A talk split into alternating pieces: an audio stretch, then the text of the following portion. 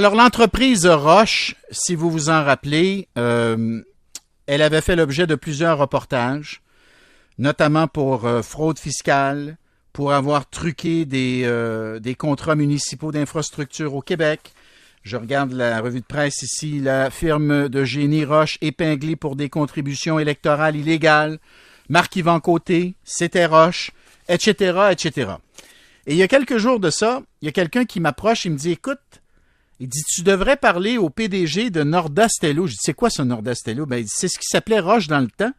Ils viennent d'être nommés Société les mieux gérées au Canada par la firme euh, Deloitte, par la firme Deloitte. Et là, je dis, très bien, très bien, parce que moi, le- les entreprises de génie, malgré toutes les fautes commises par le passé, ça reste une fierté. C'est des employeurs de haut niveau, et puis on a des très belles firmes au Québec. Alors j'ai dit, OK, je vais le prendre. Alex Brisson, président de Nordastello, bonjour. Bonjour, M. Dreville. Dites-nous, pourquoi les gens qui vous écoutent devraient vous croire quand vous prétendez avoir changé et, et- et dans le fond, devraient vous croire quand euh, euh, certains pourraient se dire tout ce qu'ils ont fait, c'est changer de nom? Ils ont changé de nom, mais ça reste la même culture, ça reste la même entreprise. Qu'est-ce que vous, qu'est-ce que vous répondez à ça? Ben, ce que vous avez présenté tout à l'heure, qui était peu reluisant, date euh, 19 de 2013-2014. On est rendu en 2022, donc il faut comprendre tout le travail qui a été fait depuis 2014 jusqu'en 2022 pour arriver à être une, une des sociétés les mieux gérées au Canada. Donc, il y a beaucoup de boulot, il y a beaucoup, il y a un plan qui a été suivi, il y a beaucoup d'ardeur, il y a beaucoup de sueur, et aujourd'hui, on est vraiment fiers de pouvoir le dire. Et on pouvait le dire nous autres mais aujourd'hui, on nous reconnaît par, euh, par un, concours qui est national, qui existe depuis 30 ans. Puis, écoutez, ben, ça nous permet, ça nous donne l'occasion d'avoir une tribune pour dire oui, on l'a fait et on est fiers de l'avoir fait. Qu'est-ce que vous avez fait? Mettons les deux, trois gros changements que vous avez faits qui vous permettent aujourd'hui de dire notre entreprise Nordastello, c'est une firme de génie conseil exemplaire, honnête, qui respecte des critères d'éthique qui sont très euh, performants, mettons. La première chose qui a été faite lorsque je suis arrivé en poste, parce que je avec, j'étais avec l'entreprise depuis plusieurs années auparavant, ça a été d'établir une gouvernance. Une gouvernance saine.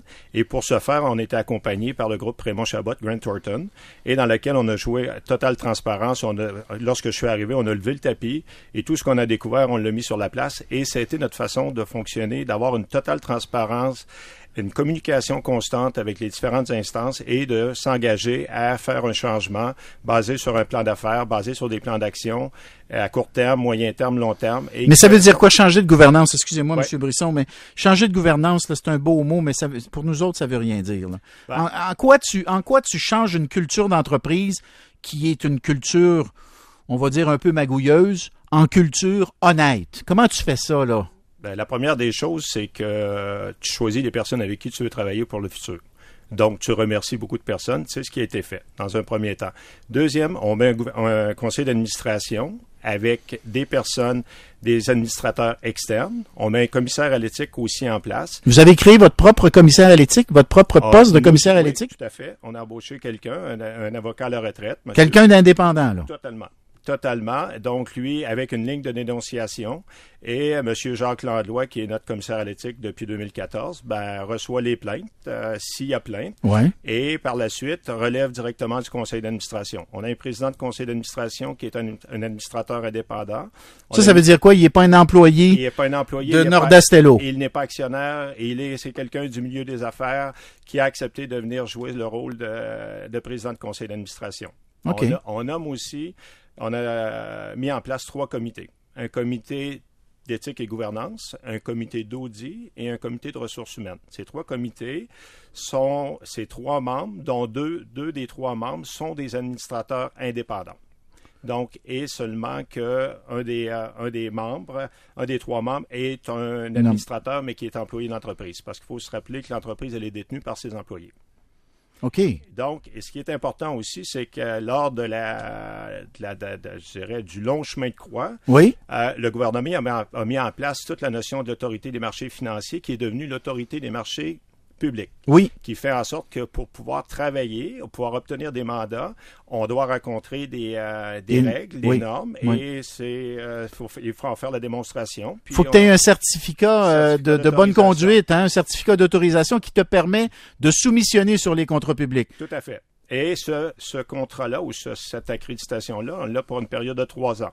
Donc, une fois qu'on l'a obtenu la première fois, ben, il faut démontrer que trois ans plus tard, on est encore, euh, on est encore euh, en lien avec euh, toutes les, les- les règles qui sont en place. Puis euh, on le fait. Puis ça devient de façon culturelle. Les, employés ont assigné un certificat à chaque année au niveau de conformité, comme quoi qui, au niveau des règles de, gouvernance et d'éthique qu'on a dans l'entreprise, qu'ils vont s'y adhérer. Et euh, c'est de la façon dont on fonctionne. Mais c'est un long processus. Il y a eu des formations, il y a de la communication sur le sujet. Puis euh, aujourd'hui, ben, une autre preuve, c'est que le, le- le printemps, l'automne dernier, on a été reconnu au, au FIDEID de la région de Québec. On a obtenu le- le prix de saine gouvernance. Saine gouvernance qui est, euh, je dirais, euh, euh, parrainé par le Collège des administrateurs de société.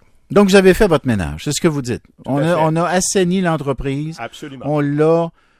Vous l'avez pas juste reparti sous un autre nom, là, comme veut l'expression, là. Vous avez fait beaucoup plus que ça. Vraiment. Puis là, vous regardez en avant, vous avez dit combien d'employés? 700? 720. 700? Ouais. Siège social à Québec toujours. Tout à fait. Avez-vous retrouvé à peu près les mêmes revenus que vous aviez avant tous ces épisodes-là ou vous avez encore un bout de, de Ah, chemin à faire? encore un bout de chemin. Euh, je dirais, au, au début de la crise, notre chiffre d'affaires était de 180 millions. On Oui. est descendu à peu près à 60, 65. Aujourd'hui, on est à 100. OK. Et euh, l'entreprise s'est retrouvée en difficulté financière vraiment importante durant cette période-là. là. Ah oui, vous auriez Ah pu couler? Ah oui, tout à fait. Absolument. Vraiment. Très, très, très, très, très près. On nous a conseillé à quelques occasions de déposer notre bilan Donc, de vous mettre la sous la loi de la protection de la faillite. et on a refusé. On a refusé parce que notre modèle d'affaires est basé sur du partenariat long terme avec des clients avec lesquels on travaille depuis 15, 20, 25 ans. Des clients 30 ans. étant des municipalités, par non, exemple? on n'est plus du tout dans les dans le- Oh! On a abandonné complètement le marché des municipalités. On fait quelques mandats spécifiques, mais c'est tout. On a retiré et tout ce qui est contrat public avec euh, les bâtiments, la Société québécoise euh, d'immobilisation, la SQI, on s'est retiré. On a retiré volontairement près de 25 millions de chiffres d'affaires et de se concentrer sur des clients avec lesquels on travaille depuis longtemps, qui nous ont accompagnés durant la crise. Donc, pour nous, Des clients du privé, donc? du privé, Vous êtes- vous êtes retiré essentiellement du public. Absolument. OK. Euh, on, on fait toujours avec le ministère des Transports, qui est un client qui évalue sur la compétence. D'accord. Mais euh, tout ce qui est au niveau euh, marché public, les municipalités et tout, on s'est retiré. D'accord. Écoutez, je vais laisser les, les auditeurs tirer leurs conclusions, mais moi, je suis content que vous ayez survécu. Parce que, honnêtement, on n'est pas. Je veux dire, à un moment donné, une entreprise doit payer, doit être sanctionnée, doit rendre des comptes sur les fautes, les, fautes, les fautes qu'elle a commises, mais euh, on souhaite pas souhaite pas la disparition d'une belle entreprise au Québec. Alors vous, vous nous dites, on s'est transformé, on s'est réinventé sur des bases qui sont saines, des bases qui sont solides, et on donne de l'emploi à 700 personnes, puis on a un siège social à Québec. Alors, euh, on va vous souhaiter bonne chance pour la suite, bien en gentil. espérant, en espérant que vous allez continuer votre progression. Donc, euh, votre nom, c'est Alex Brisson, et vous êtes le président de Nordastello. Merci pour l'entrevue. Merci, M. Drabel. On s'en va à la pause au retour parlant de Québec. En fin de semaine, c'était la finale du tournoi Pee-Wee de Québec. Et là, vous allez entendre le- l'entraîneur-chef des petits Canadiens et ancien joueur de la Ligue nationale, Jason Povainville, et son fils dans l'émission en entrevue dans un instant.